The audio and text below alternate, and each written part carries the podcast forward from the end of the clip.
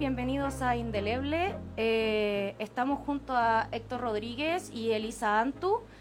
Ellos son artistas de profesión. Héctor trabaja como... Ah, yo soy ilustrador freelance. Eh, hago concept art para mm, videojuegos, eh, audiovisual y actualmente estoy dirigiendo un proyecto de videojuego que se llama Iskai. Bueno, que es el proyecto en que vamos a estar trabajando el próximo año. Sí, supe que te ganaste un fondo por ahí. Sí, sí, ahí salieron unas luquitas para hacer para hacer el arte. De lo que vamos a hablar Sí. hoy. y Sí, sí. Elisanto, cuéntanos un poco de tu trabajo. Bueno, yo trabajo como profesora eh, de una técnica japonesa que se llama Sunie. Y bueno, también trabajo en, en Quilicura, en la municipalidad, en el centro cultural. Y ahí hago clases de óleo. Y como la situación está un poquito malita, eh, me, me acogí a una asociación gremial de artistas y artesanos que participo más o menos como una vez al mes en esa feria y, y ahí vendo mis productos. ¿Cómo se llama tu grupo? Se llama Agape. Agape. Agape. Y también participo en otra que, que se llama Colectivo Sepu, que eso es netamente japonés, Ya. todo japonés. Y ahora el domingo tenemos una, una feria. Así que eso, eso es más o menos lo que hago ahora para, para subsistir. Perfecto. El tema de hoy que queremos discutir con Héctor y Elisa es si efectivamente se puede vivir del arte. Eh, yo sé que este es un programa de tatuajes eh, generalmente, pero también encuentro que es muy importante hablar acerca de cómo se puede vivir con el arte, porque en el fondo todos los tatuadores somos artistas o casi todos somos artistas y, y hemos tenido como un trayecto hacia, hacia la sustentabilidad. Y, y encuentro que igual es un poco difícil vivir del arte y hay que visibilizar esa realidad también. Entonces, cuéntenme cómo lo han hecho en su vida o han llegado a como una estabilidad en algún momento, cómo lo han hecho. Eh, Ah, ya. Héctor. Em, yo estaba pensando harto en, en- en la pregunta que me hiciste el otro día, que es tú mismo. Y en general, eh, mi respuesta corta es, uno, suerte y dos, no sé muy bien. Pero tiene hartas implicaciones igual. Em, yo creo que una de las claves para lograr esos golpes de suerte que uno tiene de repente es em, primero visibilizarse. El Gonzalo Ordóñez, que tu- tuve la oportunidad de trabajar con él en, en, en Omen of Zorro, em, es uno es uno de los ilustradores más prolíficos que hay acá en Chile. Y su clave efectivamente es visibilizarse en redes sociales, en medios, hacer harto fanart, tener, tener harto público. Claro. Pero también hay otras formas de visibilizarse. Por ejemplo, participar de eh, asociaciones gremiales, a- participar de eh, colectivos, participar... Tratar de hacer la mayor cantidad de instancias posibles en las que uno pueda conocer a la persona correcta, participar del proyecto correcto, participar de eh, distintas cosas. Entonces, cuando uno, cuando yo digo es suerte, efectivamente, tuve la suerte de encontrarme con ciertas personas a lo largo de mi vida, pero si estás ahí en tu casa haciendo tus monitos, nunca va a- esa suerte nunca va a llegar a ti. Sí, es muy ¿Cachai? cierto. Es lo más probable, sí. Porque, bueno, yo soy mayor que ustedes y, y claro, yo, a mí me ha costado mucho integrarme en las redes porque no, no tengo la costumbre, hay cosas que no manejo y claro, todas mis amistades y la gente más joven siempre me está diciendo, métete, métete, métete. Pero la verdad que a mí, a mí me cuesta mucho. me eh, no- además no soy como muy florerito, entonces siempre me dicen, hace una pintura, sácale foto y ponla al tiro, pero a mí siempre se me olvida, Sí, siempre. bueno, el tipo de personalidad de la mayoría de los artistas de Exacto. encerrarse en- Eh, en- somos un poco trabajo. retraídos. Sí, Exacto, Y, y sal- sí. sacar la manito con, el, con la obra, así. Claro. Aquí está. Sí. Esto lo hice yo. Sí, esto lo hice yo. Sí, a mí igual me pasa eso. O sea, yo soy como de la generación de Héctor, pero tampoco soy muy así como de redes sociales. Me ha costado un mundo tener mis 6.000 seguidores, que para ser tatuador es poco. Generalmente los tatuadores tienen como entre 10.000 y 12.000 seguidores. Yo así Claro. como llevo casi 8 años tatuando y tengo 6.000, es súper poco. Claro. Pero sí, yo cu- encuentro que ese es un tip súper importante, la cosa de la visibilidad. no solamente en redes sociales, como dice Héctor, también tiene que ver con una cosa de mostrar todo lo que puedas tu arte. Eh, Sí, yo y, y mostrarse uno también. también, Eh, que es lo más difícil para nosotros como artistas, ¿cachai? sí. Eso es lo que Eh, más me cuesta a mí. Mm. Por ejemplo, mi prim- cuando yo accedí a um, A1 Games, ¿Mm? cuando uno de los primeros proyectos de videojuegos en los que trabajé, eh, llegué allí porque estaba haciendo charlas de dirección de arte sobre videojuegos en reuniones mensuales que hacía el gremio de desarrolladores de videojuegos. Las cosas de los... De los Game Dev Planes, sí, esas cosas. sí, sí, sí, me acuerdo que participaste en eso. Eh, y como lo hice varias veces, en una de esas instancias, un compadre que estaban, cuando estaban buscando armar el equipo para hacer el número zorro, dijo, oye, bacán tu charla, eres como el único- la única persona que, que ha hablado de estas cosas, ¿queréis participar? Ya, y ahí estuve metido tres años, hicimos buenos zorros. No les fue tan bien, pero, pero lo hicimos. Sí, Eh, y después de eso, claro, pues después de trabajar tres años en videojuegos, uno queda como con, con un portafolio, con una expertise que, que uno va construyendo sobre eso. claro. Pero, pero al final es, es, ponerse uno La decir- exposición eh, social. Claro. Sí. Claro. Ir a cosas, ir a... Sí, ir a o sea, cosas, ir a eventos, si, eres si, eres- si hacías stickers, anda a todas las ferias. Claro. a vender Si eres stickers. artista como plástico de pintura, dibujo, Mm. no sé, anda a exposiciones, a las inauguraciones, a tomarte la copita de vino ahí, sacarte la foto con la gente y hablar, es como Uy, súper sí. importante. Eso es lo que a mí me cuesta mucho, mucho, mucho de verdad, porque como que yo, yo creo que tiene que ver también con la mentalidad que, que yo fui formada, ¿no? Que, ¿m? Porque, digamos, esa, ese tipo de cosas, cosas así como personalmente a mí no me, no me gustan, no me, me- no me gustan, entonces como, como ah, hola. eh. Claro, es un poco más como recatado. Claro. O como... Sí, sí, entiendo, entiendo el punto de, de la cosa de la educación. Yo, por ejemplo, yo siempre pensé que, que uno siendo teniendo calidad y siendo persistente ibas a conseguirlo todo. Sí, Pero pero llegó un momento que, que cambió la vida artística. Con no sé, con las redes, no tengo idea, ¿no? Pero eso yo pensaba siempre y, y no, po. ahora hay gente que no tiene, no quiero pelar, pero claro. pero que no hay tanta calidad, digamos, pero que, que, que tienen esa cosa de, de- de ser visibles y querer. Entonces, sí. creo que, que eh, cada uno también elige su camino, ¿no? Desde su punto de vista, sí. Sí. Entonces, porque es- eh, todo eso me lo han dicho muchas veces, pero la verdad que no, no lo hago, me cuesta, no me gusta y... Sí, a mí, a mí tampoco me gusta. Si no fuera por, la, por mi polola, yo no saldría de. A mí me pasa lo mismo. no Creo que somos de la misma personalidad. Es que incluso dejé de ir a, a muchas exposiciones porque no quería contaminarme de cosas que no, no me interesaban, ¿no? Claro. Sí.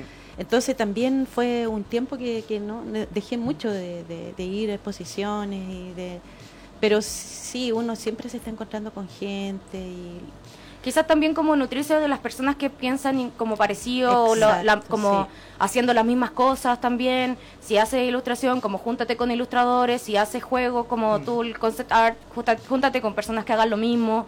Eh, Sí, eh, o sea, hacer comunidad más que nada. Sí. Mm.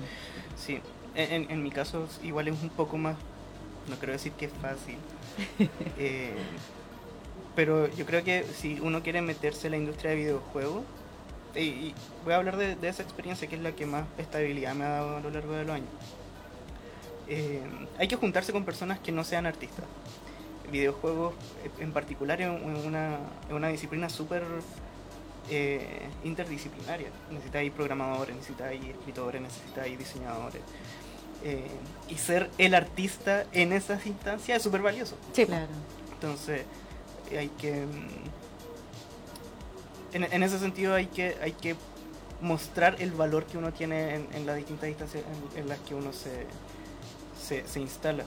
Sí. Yo creo que ahí tocaste un buen punto porque también una de las cosas que como que estuve investigando, así como de cómo vivir del arte, ¿eh? Es como pensar bien lo que quieres hacer. O sea, si tú quieres dedicarte a los videojuegos, trata de que, rodearte de gente que haga eso. Mm. No necesariamente artistas, pero sí que te lleven a eso. Si quieres ser pintor, trata de rodearte de gente que esté dentro del mismo grupo, de- que hagan parecidas, cosas parecidas.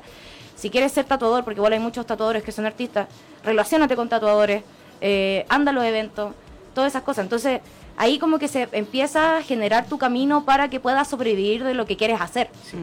Por, por otro lado, también eh, hay un montón de sutilezas también en, en la idea de qué significa vivir del arte, porque eh, uno podría decir, em,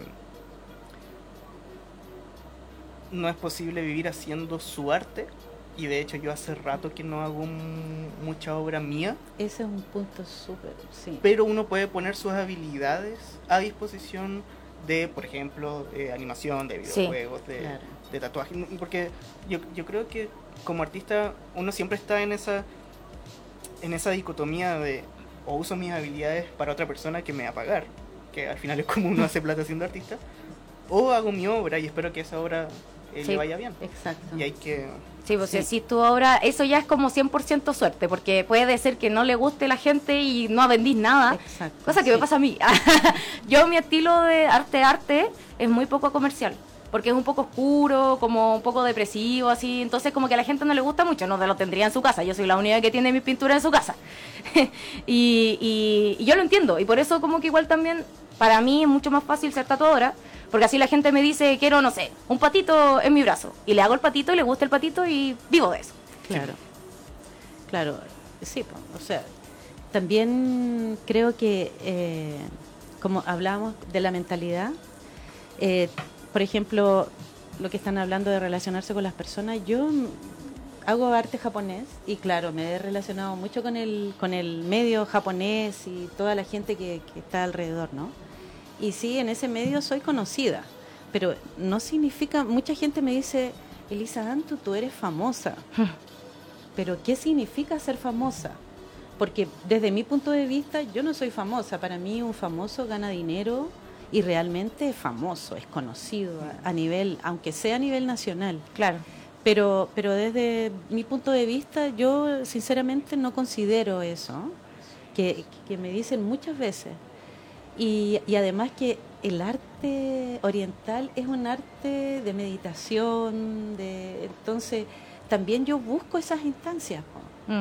La Claro. meditación, eh, el paisaje, no sé, eh, la soledad en definitiva, ¿no? Claro. Entonces, eh, yo muchas veces me pregunto a mí misma si, si quiero ganar plata, pero me cuesta mucho ponerme en, en el punto de vista comercial. Claro, pero tú haces clase igual, ¿o ¿no? Sí, hago, es que ese es el modo Claro, de ganar, ese es el- ese es el modo de ganar Claro, dinero. Al final es poner las habilidades que uno tiene, Al servicio de otro. claro, al Claro, servicio. al servicio Porque igual vendo mis cosas, pero la verdad que yo quisiera vender lo que también, eh, lo que he hecho en las exposiciones, la mayoría de las veces no lo he vendido, Mm. porque han sido cosas muy personales, o sea, Sí, porque ahí tiene que haber también como una conexión con el comprador. O sea, y si no tienes como ese, no sé, fama entre comillas, es muy difícil que un coleccionista, por ejemplo, te compre algo. sí.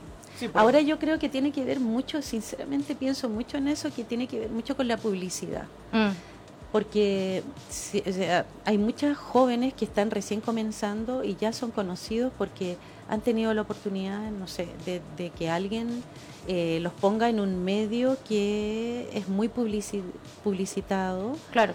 Y, y se hacen conocidos por eso, ¿no? Es que eso también tiene que ver, suponte, en el mundo como del arte contemporáneo, por así decirlo, chileno, tiene que ver mucho con la participación de ferias de arte. Como, no sé, el- ¿cómo se llama esa que hacen en el Parque Bicentenario? La, una feria de arte contemporánea que es súper conocida y que, pero para eso tenéis que tener mucha plata, porque Exacto. meterte ahí cuesta por lo menos unas 500 lucas y ya hacer la obra y todo, otras 500 lucas, ya tenía un millón. No, y tenéis que tener el, el, el amiguis que te invite. Claro, Claro. también. Porque si tú, por ejemplo, ahora hace poco están haciendo unas ventas de, de arte que son un montón de gente, son como 30 personas. Y leí las personas que, claro, pero son las mismas que siempre están donde en, mismo. en el mismo círculo. Pero de nuevo, es, es un círculo de personas en el que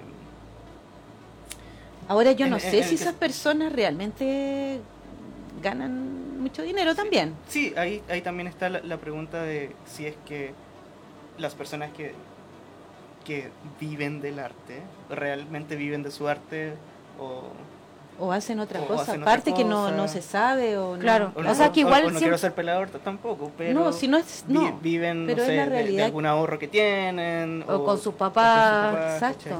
O sea, yo la, la gente que, que estaba como con nosotros en la universidad, que todavía siguen trabajando en, en- en arte como de galería, yo me atrevería a decir que muchos tienen mucha suerte porque sus familias tienen muchos contactos. Y, y por lo demás, de, de nuestras generaciones, quizás. Nuestras generaciones son como de ciento y tantas personas, cien Sí. típicamente. Eh, de mi generación, yo podría decir que hay cuatro o cinco personas viviendo, siendo artistas. En la mía igual. De hecho, el otro día me junté con una compañera y empezamos a hablar de eso, como cuántos han estado, cu- cuántos siguen viviendo del arte, y eran como cinco. Sí, Mm. El resto o son profesores o se dedica a otra cosa, que tampoco es un juicio de valor hacia ellos. No, para nada. Pero, Cada uno se puede se rasca con sus sí, propias uñas. Exacto, sí, pero para la discusión que, que- que nos convoca, en efecto, son, son, súper Por ejemplo, unos amigos le- le- les conté que venía para acá y les, les dije que si, si querían decir algo para yo repetirlo. Y sí, po, por ejemplo, primero, no tener hijos. Esa es una...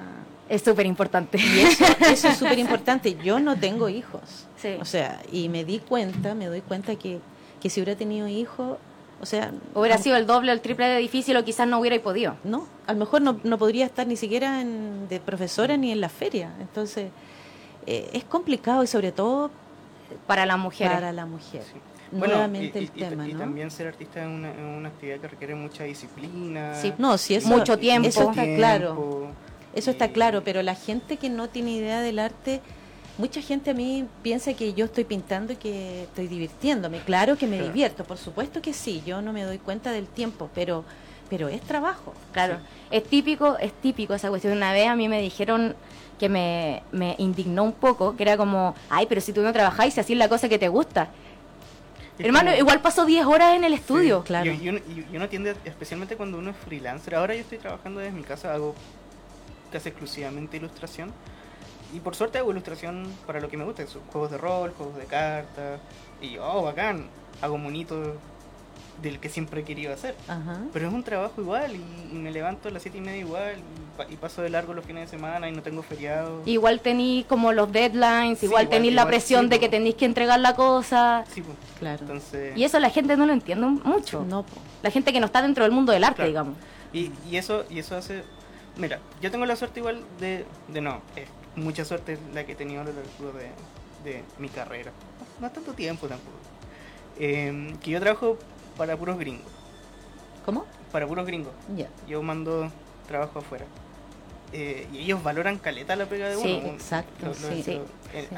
Eh, y pareciera que el tema de no valorar el tiempo y, el trabajo del arte es una cosa que se da En Latinoamérica Acá- o en Chile, Acá, ¿verdad? Yo creo que aquí en Chile estamos muy, porque si uno sale un poquito para afuera, para Perú, para Ecuador, que son países Argentina, que son, Brasil. claro, o sea, bueno, Argentina ya es como tiene un poquito más de estatus, pero Perú, Ecu- Ecuador y todos esos lugares está lleno de artistas, está repleto y, y ellos pueden vivir porque, claro, es un arte que, que, que es como indígena, por decirlo así, y se vende por eso.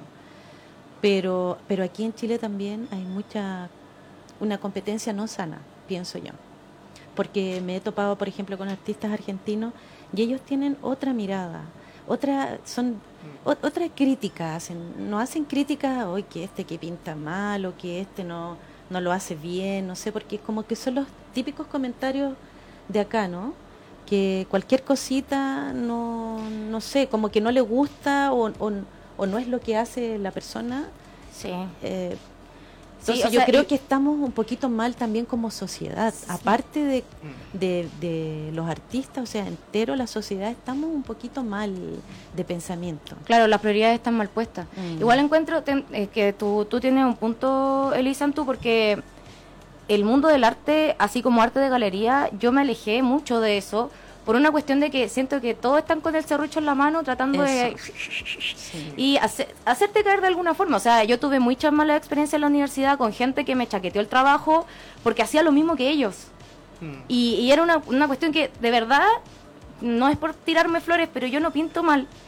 Y profesores me dijeron como, dedícate a otra cosa, porque hacían lo mismo que yo. Entonces, igual como que a una persona, en ese momento yo no, no tenía muy como claro dónde iba, ni mi interés, ni nada, entonces me afectó caleta y dije, ya, filo, hago otra cosa. Pero hay gente que, o sea, que también es mucho más vulnerable que uno mismo y puede ser que se, que se vayan para siempre del mundo del arte por eso. Claro. Y es como sacar competencia.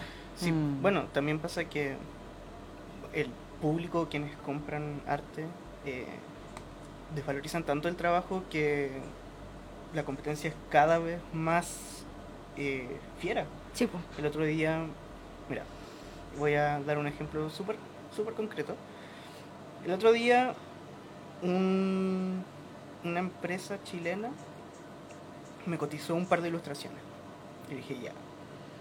Yo usualmente tengo mis, pies- mis precios en dólares, porque es donde usualmente trabajo. Eh, pero dije, ya lo voy a hacer un poquito más corto, un, un poco más barato, porque son chilenos, no sé qué.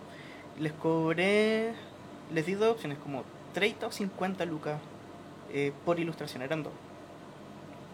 Y no escuché más de ellos. Eh, y mirando por el internet me di cuenta que efectivamente es un precio súper alto No te creo. para la gente que está buscando ilustración. Y eso yo lo encuentro que está barato. Está eso- baratísimo. eso, sí, yo- yo- eso es un, es un tercio de lo que cobro. Sí. Oye, es que además han bajado. Porque les cuento, yo estuve en la, en la Plaza de Armas como en el 2003 y 2004. Estuve como dos años y medio. Y por una acuarela de, de 20 por 10, yo pedía como 30 mil pesos. Pero ahora estoy haciendo una acuarela más grande y tengo que pedir 30. O sea, Sí. en vez de subir, ha bajado. Sí. Sí, eh, eso yo encuentro que es, es un punto muy importante como para la gente que esté escuchando el programa, que también hay que valorar el trabajo. O sea, está bien, yo también me pa- he pasado por esto de que digo, pucha, si estoy cobrando más, quizás no me compren, quizás no tengan nadie que, que, se, que valore mi trabajo, pero siendo claro, eh, apuntando al público que uno quiere, eh, puede ser que hayan problemas para la cobra- cobrar, pero también va a haber gente que va a decir, sí, dale, como hagamos el trabajo y ya, y, y listo, y lo hacemos. O sea, yo también cobro más o menos como lo que tú dijiste, también siento que es súper barato porque, no sé, yo en la Navidad pasada hice un par de, de trabajos como a comisión y cobré 20 y 30 lucas por, por unos retratos digitales. Pero me demoré como 10 horas en cada uno. O Es sea, que eso es, que eso es lo que es incomprensible porque nosotros, bueno, todo el mundo creo que somos freelance, debiéramos cobrar por hora. sí. Tener tener una hora de tra- un, un cobro por una hora de trabajo, pero muchas veces eso uno tiene que dejarlo de lado. Sí. Por mucho que uno tenga ese, ese- Porque por mi cobro de trabajo esa cuestión yo lo debería haber cobrado en 100 lucas. claro. ¿Y quién me va a pagar 100 lucas por un retrato digital? O sea, aquí en Chile nadie. Sí, acá en Chile nadie. Bueno, y ahí, y ahí tiene que ver también, de nuevo, con saber cuál es la audiencia de uno, saber dónde está en su nicho. Yo como ilustrador trabajo en un ambiente súper nicho. Acá en Chile no hay muchas personas que les guste lo que yo hago en específico, no hay personas que les guste los temas con el que yo toco en específico, que son, son eh, cosas de fantasía, dragones, guerreritos, cosas así. Eh, entonces, en, en efecto, me, me vio la obligación de mandar todos los mails que pude, mandar, eh, hacerme todos los amigos que pudiera con, con gente de Estados Unidos, porque efectivamente allí sí hay un público para lo que uno hace. Claro. De hecho, me han contado que en Estados Unidos ser amigo de un artista es Es eh, estatus. es estatus, o sea, Sí. aquí no.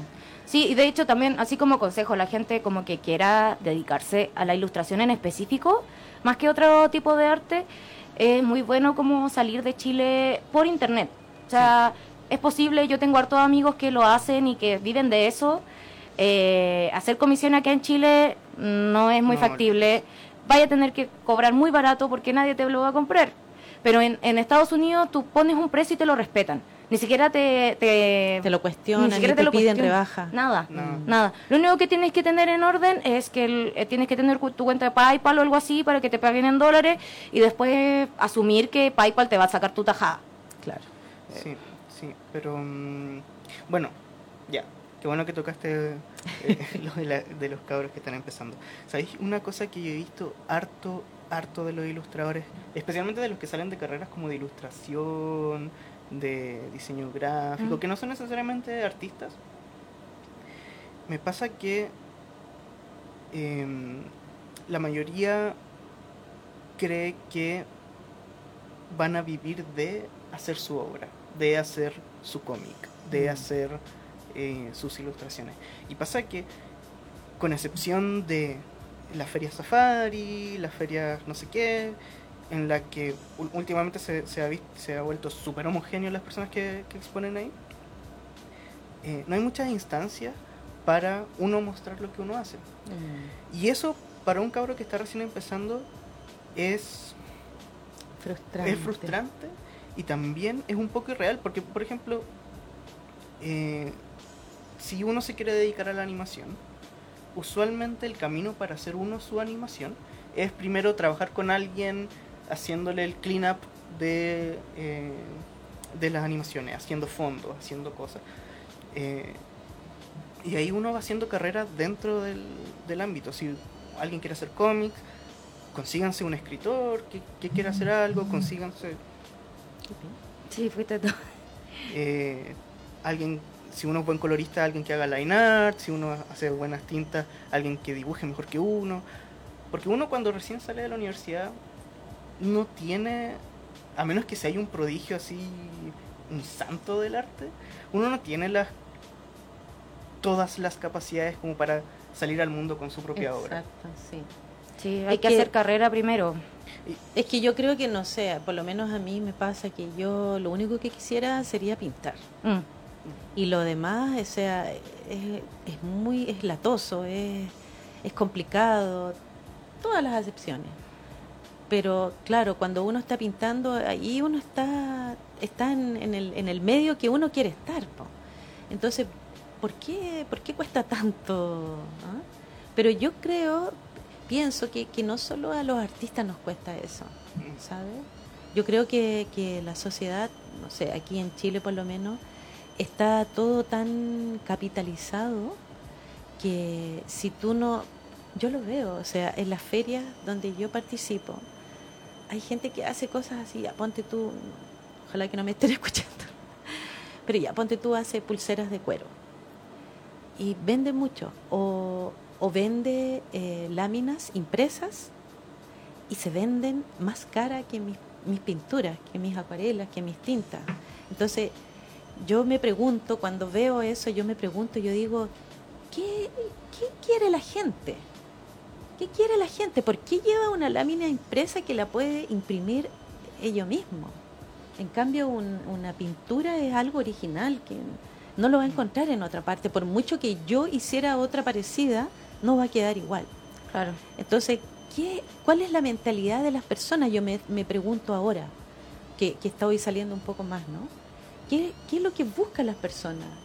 Entonces, ¿qué- eso al- muchas veces de verdad es una pregunta que no, no, me, Sí. no me respondió Sí, totalmente. E- igual es que eso es un punto, porque, por ejemplo, por, el, por lo menos acá en Chile, quizá en Latinoamérica, también el artista tiene que tener la habilidad de ser negociante, de ser comerciante, Eso, y no le, uno- a uno no le enseñan esas no cosas. le enseñan.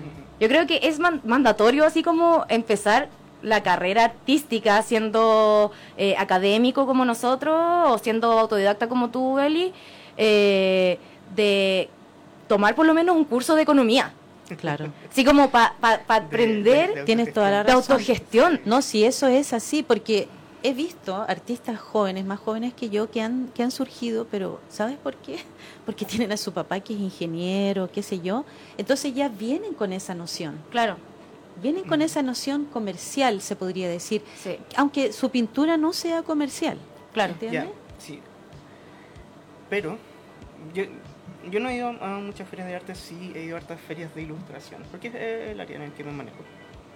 Eh, y una de las cosas que yo me he dado cuenta harto de las personas que van, por ejemplo, no las personas que exponen, no las personas que van de público a la feria safari, a la Mm. cohete lunar, es que no valoran lo que están comprando por la ilustración que tiene, sino que siempre tienen que comprar el objeto diseñado con la ilustración. Sí. Siempre compran la tacita, el La sticker, libreta. la libreta, el- el no sé qué. Y es súper poca la gente que vende en efecto sus Sí. ilustraciones. Mm. Entonces, hay un tema de que, y, y volvemos a, a- a un tema súper local, que en Chile no hay cultura de comprar arte, Sí. De, de valorar la imagen, Por la como, imagen. como imagen. sí. Entonces, si la imagen no está en la tacita, en el, en el En- marcalibros, en el no sé qué, la gente tiende a Desvalorizarlo. devalorizarlo O y sea, en el objeto que tú vas a usar. Claro. Mm. Tiene que volverse útil para hacer arte. Claro. Sí, eso es Sí. súper. Bueno, mira, un tema muy. Yo, importante. una de las cosas con respecto a eso, que yo también me planteé desde un principio, ¿no? ¿Qué, qué tipo de artista quiero ser yo? O sea, ¿hacia dónde quiero apuntar? Y yo siempre dije hacia lo popular, por lo mismo, porque yo me crié con una ficha en mi casa. Y todos en Chile teníamos una ficha en la casa. ¿sí? Una lámina, ya sea de un paisaje, o de un niñito, o de, qué sé yo, de un perrito, qué sé yo, ¿no? Entonces, yo me, me propuse desde un principio ser como un artista del pueblo, ¿sí? Entonces, yo vendo barato, vendo barato porque es como, yo, yo digo, hay que educar. Entonces, es mejor que tengan, aunque sea un óleo o una acuarela o una tinta chiquitita, algo no tan extraordinario, pero que un niño crezca viendo algo real. Porque eso yo creo que es importante, porque al conversar, por ejemplo, con, con europeos, ¿sí? el europeo tenga o no tenga noción de arte, o sea, de, de- de- trabajar en, en- en algo artístico, sabe, Mm. sabe de arte. No sé, eh, es algo que ellos tienen innato, porque toda la vida ellos han podido ver óleos directamente, acuarelas directamente. Entonces, yo creo que eso es algo importante que, que nosotros tenemos que, yo, es mi tarea, ¿sí? Aunque yo diga, aunque, aunque me muera de hambre, pero, pero creo que es algo importante. Creo que es algo importante que, que en una casa haya algo que, que sea real, que no sea una, una copia, ni siquiera las copias de, de pintura son tan buenas, ¿no?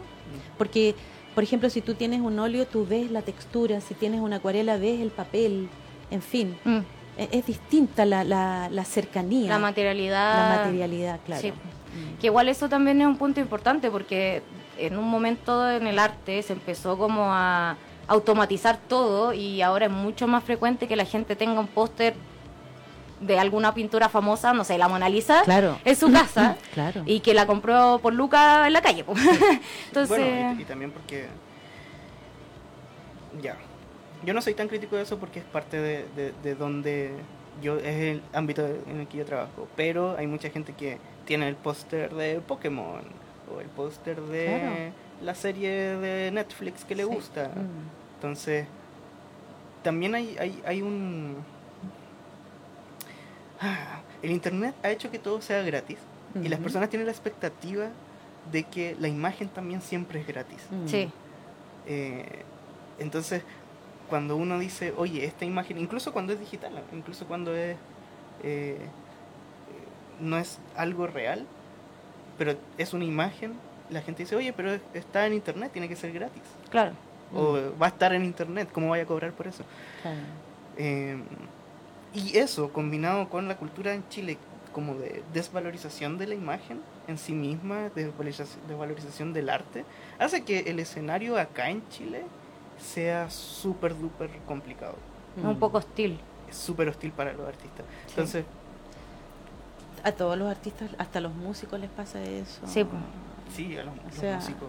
Que yo creo que todo lo intangible es un poco menos valorado aquí. Mm. Porque también, no sé, la gente que hace como talleres de cosas, también dice, ay, pero qué caro, como que qué incluye, si, si está Claro. cobrando más de 10 lucas. Claro, Eh, entonces, igual tiene que ver algo como de la cultura chilena quizás, como de, no sé, esperar que sea todo mucho más barato, eh, como pedir rebaja o no sé, ay, que sea un mono, te demoraste cuánto, una hora. Ahora, para ponernos un poco políticos, Eh, Eso, yo también pensé lo mismo. eh, también tiene que ver con que eh, gran parte de la población en Chile está siempre viviendo cubriendo sus primeras necesidades, Ah, ¿cachai? justo, exacto. Entonces, Eso mismo cuando, cuando, pensando. cuando estás en una instancia en que decís, pucha, o me compro Un kilo de pan. un kilo de pan, eh, o ya, pe- pensemos en algo más caro, porque el, el Ya, arte es más caro. carne. Claro, carne. Voy a hacer un asado con mi familia. Claro. Me voy a gastar esa plata en la carne, en el asado, en vez de comprarme un mono. Sí, exacto. Entonces, Eso. Y, y claro, es un poco contradictorio porque alguna gente que tiene esa situación tiene el super plasma, el super equipo, el super teléfono, pero sí, yo creo que si ahondamos, nada es de ellos. No, está Todo- todo, pagado en crédito, todo de lo del- 10.000 cuotas. Y el arte no se puede pagar en 10.000 cuotas. pues. sí, sí. Entonces es una gran contradicción que tenemos nosotros acá porque es cierto, los sueldos son muy bajos, eh, todo el mundo anda rajuñando, Sí. anda buscando, todo el mundo sale de su propio trabajo vendiendo otras cosas o haciendo otras cosas para poder tener una vida un poco mejor, ¿no? Claro. Sí. Sí, bueno, en ese sentido, si quieren vivir del arte, cabros, eh, tengan una pareja, un pololo, Que los financien. Sugar Daddy, Sugar. Mommy. No, pero por ejemplo, mira, yo, yo vivo con mi polola, vivimos los dos juntos, eh, y si no estuviéramos viviendo juntos, no estaríamos viviendo, Sí, no podríamos vivir juntos, Literal. literalmente. Eh, Sí. Entonces, sí, cabros, Sí. consíganse a alguien. Sí, Sí. no, sí, de todas maneras. Y tal vez hay que salir, hay que salir del, del país Sí. para, para tener también Otro tipo de otro- visión. Eso, porque igual somos somos apocados los chilenos, Sí. ¿ah? Sí. así de poquitos. Sí. ¿ah? Mira, el, el, el año pasado yo tuve la oportunidad en agosto de ir a un- una convención, una convención de juegos de mesa, juegos de rol, juegos de carta. Es la convención más antigua de ese tipo de cosas que hay, se, tiene como 50 años. Y tiene en la convención, en el, en el, en el piso de la convención, hay como 5 o 6 pasillos dobles, que es un show de arte y todos los artistas que habían ahí eran de lo que hacía yo. Y eso fue increíble, como que el shock cultural es impresionante. ¿Cómo? No te entiendo. Que había Por- mucha gente haciendo lo que él hace que- aquí, que es como el único. Sí. Yo soy acá en Chile, en Chile quizás hay un Ah, par sí, más sí, sí, sí, y, te y- entiendo. y- y los conozco. Son gente que está trabajando, eh, que hace ilustraciones para cartas, para juegos de rol, qué sé yo. Y acá en Chile seremos cinco. Allá hay espacio en, en la feria más grande del mundo de esas cosas para tener a cientos de artistas y la gente y la gente va y hay y esa feria hay 60.000 personas Mm. y son 60.000 personas que van y se emocionan y compran y, compran. y- y- Mm. y valoran ese arte. Exacto. Entonces, sí. si hiciéramos un- un- una exposición de ilustradores de fantasía, de, de Tierra Media, ponte tú, del Señor de los Anillos, tendríamos 8 artistas y irían 20 personas. 20 personas. Mm. Entonces, si los cabros más jóvenes quieren dedicarse a algo que han visto en internet, por ejemplo, dicen, oh, mira, me, me encanta esta- este tipo de animación, quiero hacer eso. Acá en Chile mm, es súper difícil que lo logren. Mm. Porque tampoco hay muchos estudios de animación. Yo que hago videojuegos, la empresa en la que trabajé murió porque no nos fue lo suficientemente bien, todo el equipo se disolvió. Eh, de las empresas que quedan en Chile serán siete las que podrían dar trabajo y no son necesariamente artistas. Podría- pues, dan- están trabajo a programadores, a, a- a otras disciplinas. Entonces, hay que tener súper clara la realidad de acá Claro, la realidad país. la realidad país y si no es favorable tenéis dos opciones o trabajáis afuera o cambiáis O tu- cambiáis, claro, tu arte. Sí, lo que quería hacer sí. Mm. Sí, o sea, igual ahí hay como esas dos opciones. También encuentro que es importante eh, quizás darse el tiempo para hacer metas a corto plazo, porque también como dices tú, no podías esperar del día, de un día para otro como, no sé, ser ultra conocido y que te llamen a exposiciones o te llamen como para hacer el mega juego o qué sé yo. Eh, hay que ser realistas también, o sea, igual el, el mundo del arte, por lo menos acá en Chile, es un poco difícil, hay que ser autogestionado, hay que ser movido, hay que tener garra, hay que tener paciencia y perseverancia. Y, y, y las metas cortas igual sirven para eso, porque evitan la frustración. Si uno se frustra, va a empezar a hacer otra cosa. Y te, al final te vaya a vender al sistema, va a tener- terminar trabajando en un call center, no sé. Que pasa mucho. Sí, sí, pasa harto. Em, Entonces sí, yo creo que sería buena idea, si es que van a empezar o quieren hacer carrera en el mundo del arte, eh, pónganse metas cortas. Que en algún momento van a llegar a su meta final, que va a ser, no sé, exponer en el Museo de Bellas Artes o estar en el equipo de trabajo de la Capcom, no sé, cosas así. Porque igual yo conozco gente que ha llegado a eso, pero después de mucho tiempo, con harto trabajo Sí. y todo eso. ¿cachai? hay, hay un estudio que salió hace un par de años que en general el, el promedio de edad de las personas exitosas, bueno, y el estudio definía qué significaba ser exitoso, como que era, era una métrica bien, eh, bien banal, era como tener un auto, tener una casa, no sé qué, filo. Pero el promedio de, de edad de las personas que llegaban al éxito eran como 42 años.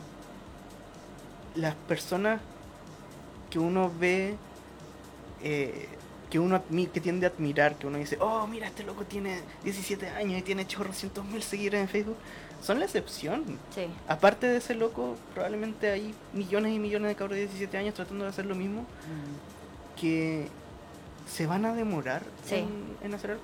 Y un- junto con lo que dice la Alme, yo creo que una de las cosas claves es siempre cuestionarse el estado del arte que uno, que uno posee. Nunca dejar de aprender, nunca dejar de... Nunca sentirse satisfecho con lo que uno hace. Sí. Porque... mm, Porque, ya, súper fue lo que voy a decir, pero a veces eh, uno no tiene trabajo, uno no puede vivir del arte porque no es tan buen artista, ¿no? También. Pero la única manera de darse cuenta de eso o de salir de eso es estudiando, seguir estudiando, seguir trabajando, seguir estar constantemente eh, Superándose. superándose, pro- produciendo conciencia, ¿cachai? Eh, uno ve artistas igual famosos que han venido haciendo lo mismo que vienen haciendo hace 15 años eh, y no mejoran mucho más y uno dice, pucha, ¿por qué? Aquí en Chile. Sí. Sí, no, es ¿Por que, aquí, es No que aquí funciona el pituto. po. Y a mí además me gusta mucho hablar de eso, pero yo trabajé 15 años de modelo, modelo de arte.